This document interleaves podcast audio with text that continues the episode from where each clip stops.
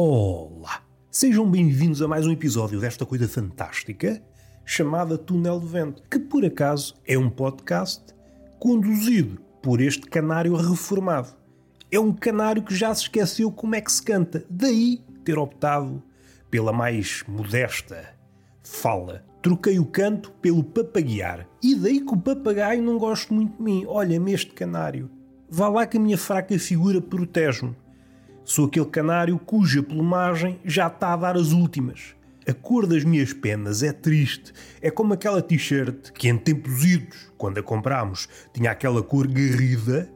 Envolvidas várias lavagens, epá, aquilo já não é nada. Até temos vergonha de sair à rua com aquilo. E eu sou isso, mas em canário. O que é que nos traz cá?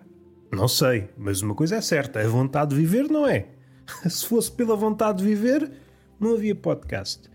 Então quer dizer que o mundo está em pantanas, humilhados, uma vida toda na Rússia, toda na Rússia.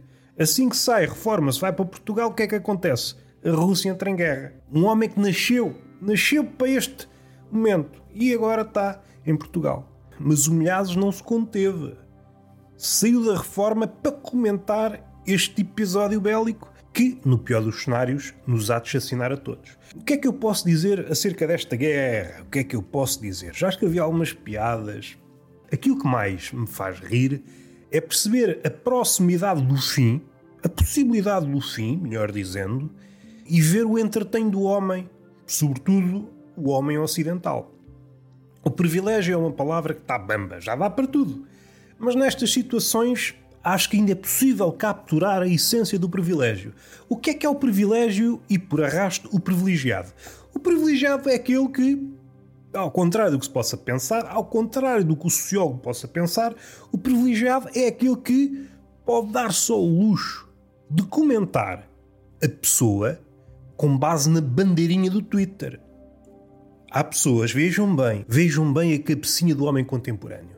Há pessoas que conseguem fazer um retrato robô, e mesmo de carne e osso, da pessoa com base neste critério. Se tem ou não bandeirinha da Ucrânia no handle, no nome do Twitter. E isto fascina. Pessoas a discutir tens bandeirinha, não tens, e as consequências disto. Tu nunca te importaste e agora usas bandeirinha? Eu é que mereço usar bandeirinha. Tu não vais usar bandeirinha. Nas outras causas, usei sempre bandeirinha. O meu nome parece as Nações Unidas, só bandeirinhas.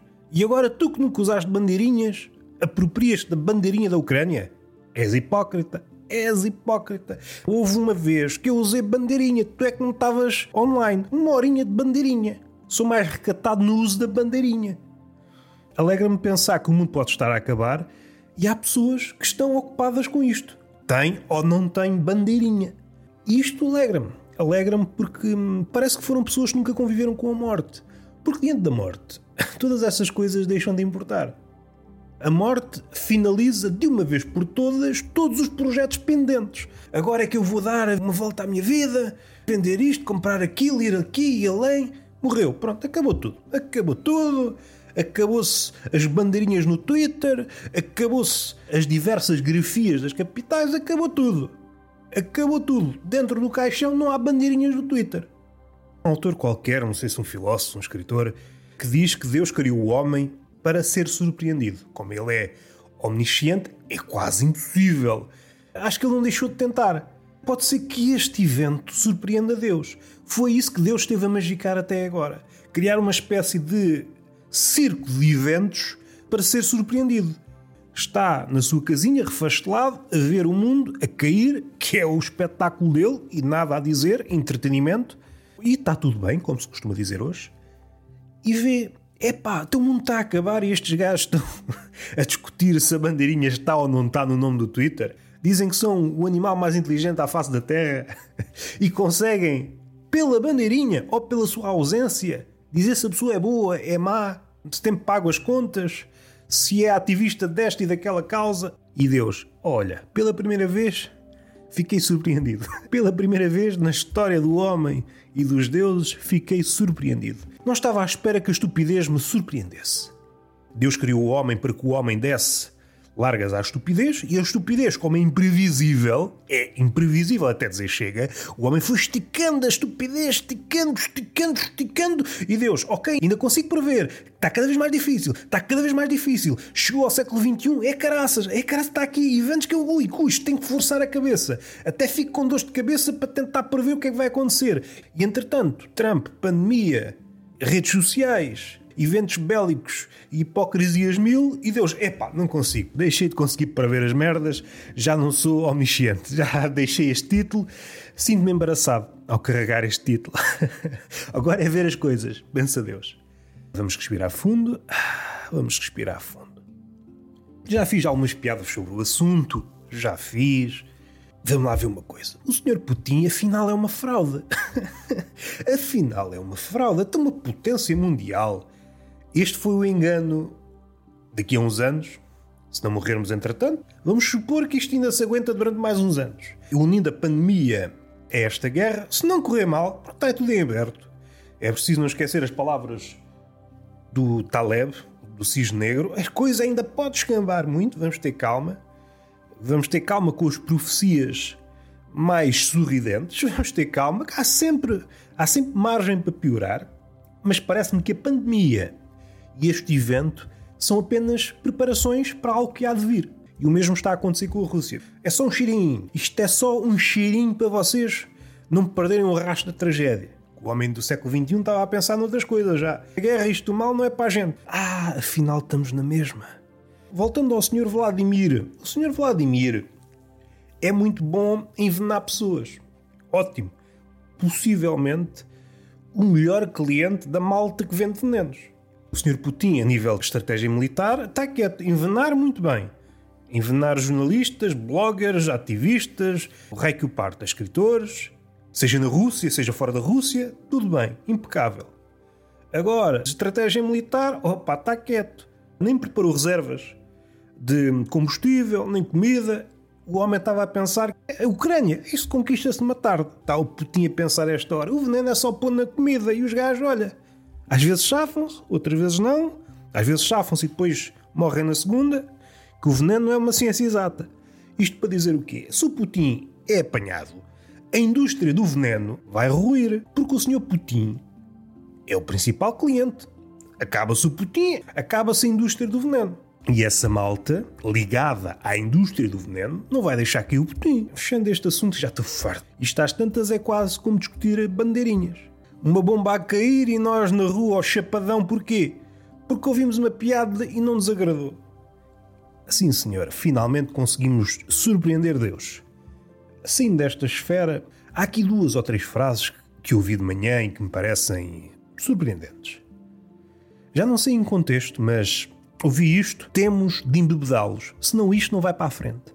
E isto era numa taberna, faz sentido, mas esta ideia de precisamos de embebedar estes gajos, caso contrário, o nosso projeto não vai avante, parece-me uma ideia cheia de mérito. Está abarrotado de mérito. Este projeto não anda nem desanda.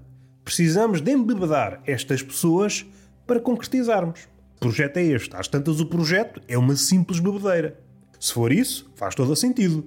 Se não embebedarmos as pessoas e as pessoas não se querem embebedar, então a bebedeira não vai para a frente. Temos de os embebedar de alguma forma. Não quero ficar aqui com uma bebedeira no papel. Eu quero que a cadela nos una. Bem, vamos seguir esta frase. Disse que tinha três frases, mas vou esquecer uma. A outra parece uma daquelas pérolas que pode mudar a vida a um homem. Ouvi eu numa mesa de pastelaria. Para mim, Paderne e Paris são iguais. Ambos os sítios têm cafés. Para dar contexto, uma dessas pessoas a que está a proferir esta frase, esta pérola, foi a Paris e constatou que ao chegar à capital de França é exatamente a mesma coisa que uma vila algarvia. Primeiramente, achei a comparação disparatada, mas depois dou-lhe razão. Eu também, quando vou aos sítios, estou-me a cagar para os sítios. Qual é a rota turística? É pá, que é lá ver museus. O que é que eu desfruto no sítio? São os cafés. Ou tem cafés ou não tem cafés. Ora, se Paris tem cafés e se Paderno tem cafés, Olha, é igual. O que eu quero de um sítio, seja cidade, vila, seja em França, seja em Portugal, seja no Algarve, que às vezes também é Portugal, é se tem cafés. uma pessoa precisa da bica. E sem bica uma pessoa não trabalha. Conhecem aquelas pessoas? Eu sem café não consigo trabalhar. E é isto que talvez tenha motivado a pessoa. Chegou a Paris, não sei se sem trabalho, sem férias. Há cafés? Ótimo. Se há cafés, consigo trabalhar. Imaginem esta pessoa que só consegue trabalhar com café. Chega a um país, mudou-se para uma empresa, está a ganhar rios de dinheiro, contrato milionário. Epá, agora é que a minha vida vai mudar. Chega a esse país, não há café. Não há tradição, aliás, é proibido beber café. Então tem que voltar a Portugal, ganhar o salário mínimo. Eu só consigo trabalhar com café. Se for para ir de férias, está bem, não preciso de café. Agora para trabalhar preciso de café. Eu só trabalho com café. Acaba-se o café no mundo. Deixo de trabalhar. Vou respirar fundo. Paris ou Paderno é igual. Tem cafés? O quê? Barcelona e Tavira? Ah, pá, igual. Tem cafés? O quê? Roma? Vaticano? Por acaso o Vaticano será que tem cafés? Porque se o Vaticano tiver cafés, é igual a Castro Marim. Não vale a pena. Vou a Roma ver o Papa. Para entrar no café, fico em casa. Agora vou gastar dinheiro para ir ao café. Gostei desta comparação. Logo de manhã, uma pessoa pensa logo na vida. Realmente, Paderno é igual a Paris. A nível de clima romântico, não fica atrás. Paris é a cidade do amor, está bem. E Paderno é a vila do amor. Queres uma vila do amor ou cidade? Cidade é muita gente.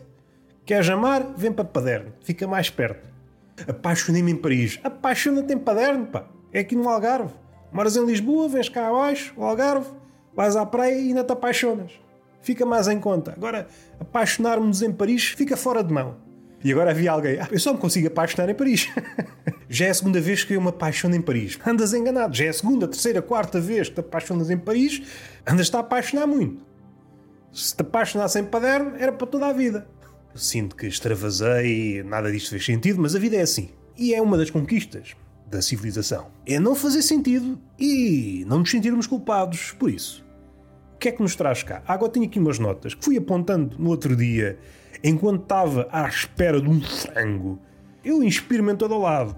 Eu sou brindado com ideias em catadupa. As ideias vêm ter comigo. Eu tenho sempre rede na cabeça no que toca a ideias.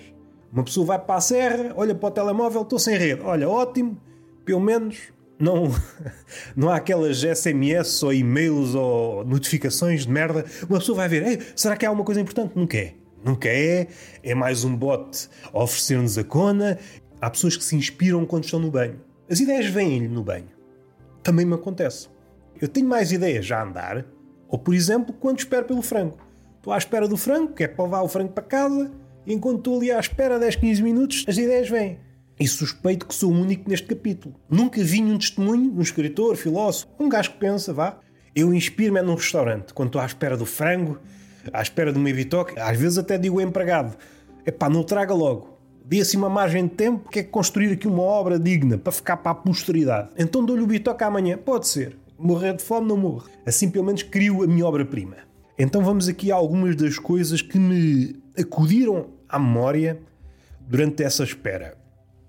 Uma das coisas é os pais gostam muito dos filhos, mas durante os primeiros dias, depois vivem a vida com isto na cabeça. Como é que calamos o puto? Estou farto deste. Nos primeiros dias, tão bonito. Olha como ele ri, olha como ele chora, olha como ele guincha. Envolvidos uns dias, umas semanas. Estou farto deste puto. Como é que se cala este puto?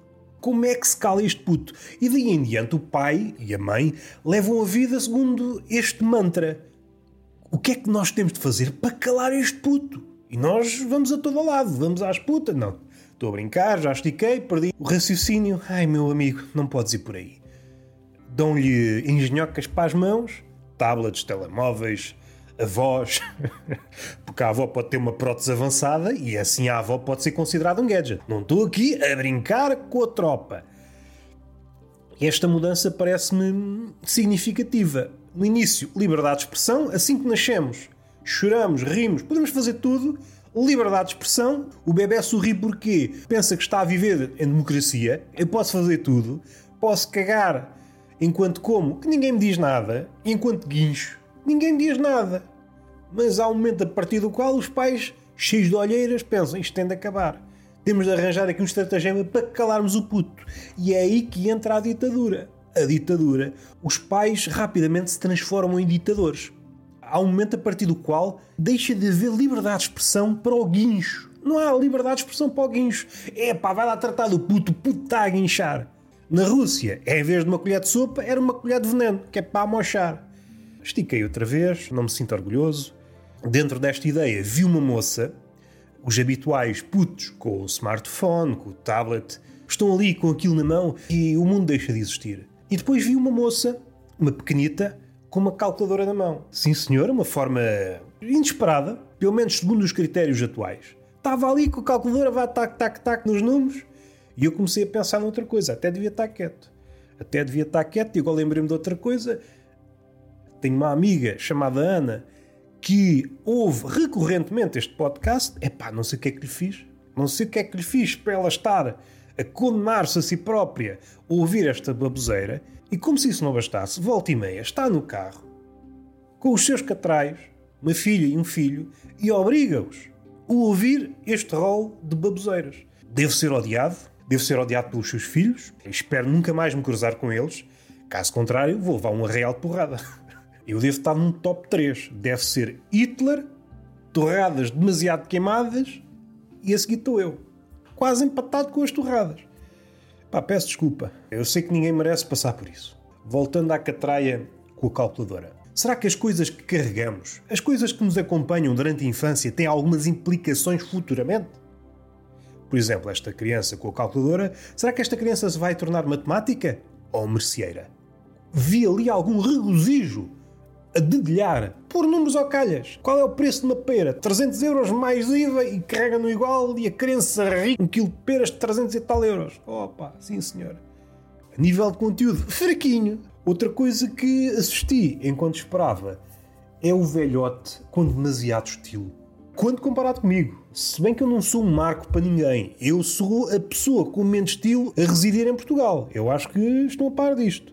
Se virem um saco de batatas ao meu lado, perguntam: é pá, teu saco de batatas veio vestido por quem?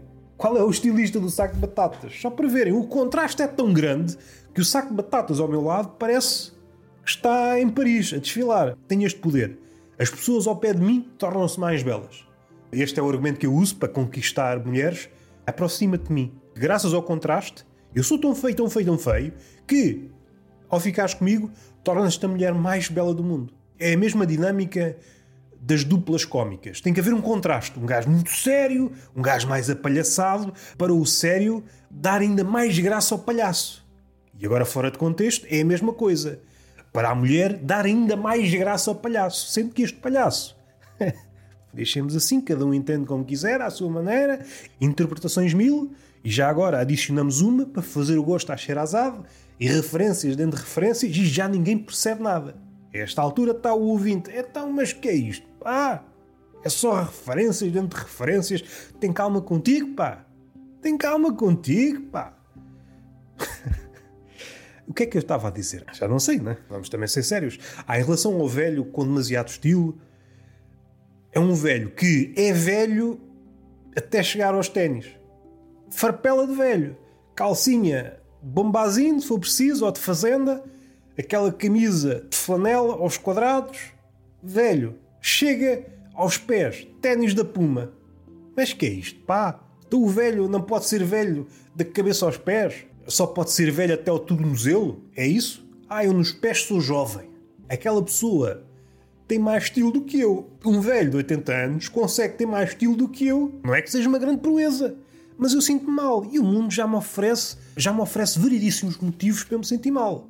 Não preciso que um velho de 80 anos, que é velho, da cabeça aos tornozelos, tenha uns sapatos de pessoa nova. O que é que aconteceu ao velho com aquele sapatinho? O que é que aconteceu ao velho com o sapatinho de vela? Agora os velhos querem todos usar ténis. Então, mas que é isto, pá? Qualquer dia entro numa Nike, numa Adidas, na Footlocker e quando olho à minha volta é só cabelos brancos. E se for num dia em que eu estou bêbado, penso, já me meteram num lar. Porquê é que este lar está cheio de sapatos? Não faço ideia, mas eu já estou demasiado velho, o mundo fugiu-me. O mundo evoluiu tão depressa que agora os lares são forrados a sapatos. E em vez de enfermeiros, há vendedores de sapatos. Para acabar, há aqui um tema fugidio. A voz pode ter um peso importante no sexo ou no engate. Uma voz assim pode ser mais estimulante, uma voz assado pode ser menos.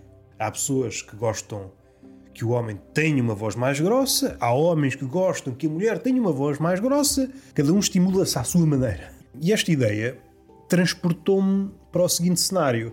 E aquelas pessoas que têm uma amplitude na voz estúpida, que vão dos muito agudos até aos muito graves. Uma relação, a mulher está disponível para ficar úmida, mas ainda não encontrou no parceiro o tom de voz certo. E então anda ali à procura. Vá, água mais agudo, mais agudozinho. Não, não, não. Vai engrossando, vai engrossando. A voz, a voz, vai engrossando a voz. Não descobri o tom, pá. Ainda não descobri o tom certo. A mulher, como se fosse quase uma professora de canto, sendo que está à procura da nota certa, um tom acima. Olhava para o pipi, ainda não está suficientemente úmido. Mais acima, mais acima. E o homem, já percorri, era um tenor já percorri a escala toda e tu não há forma de umedecer. E a mulher, já percorreste os tons todos? E o tenor, já. Então chegámos à conclusão que tu não me excitas. era fácil se fosse assim, não era? Quem é que, no seu perfeito juízo, pensa uma professora de canto, um tenor, que está ali à procura do tom certo no parceiro para se estimular convenientemente? Ok, já me umedeces, mas acho que ainda me podes umedecer mais. Vai, vai, vai subindo o tom. Vai subindo o tom, vai, vai, vai, vai. Vai um bocadinho, bocadinho, bocadinho, bocadinho. Como se fosse uma espécie de arrumadora de carros. Pode vir, pode, pode, pode, pode, pode, pode, pode. Já bateu, pronto. Já bateu, a umidade foi-se. Enfim, este caso tem graça para mim. Gostaria de saber se isto tem graça para mais uma pessoa no mundo. E está feito. Beijinho na boca, palmada pedagógica numa das nádegas e até à próxima.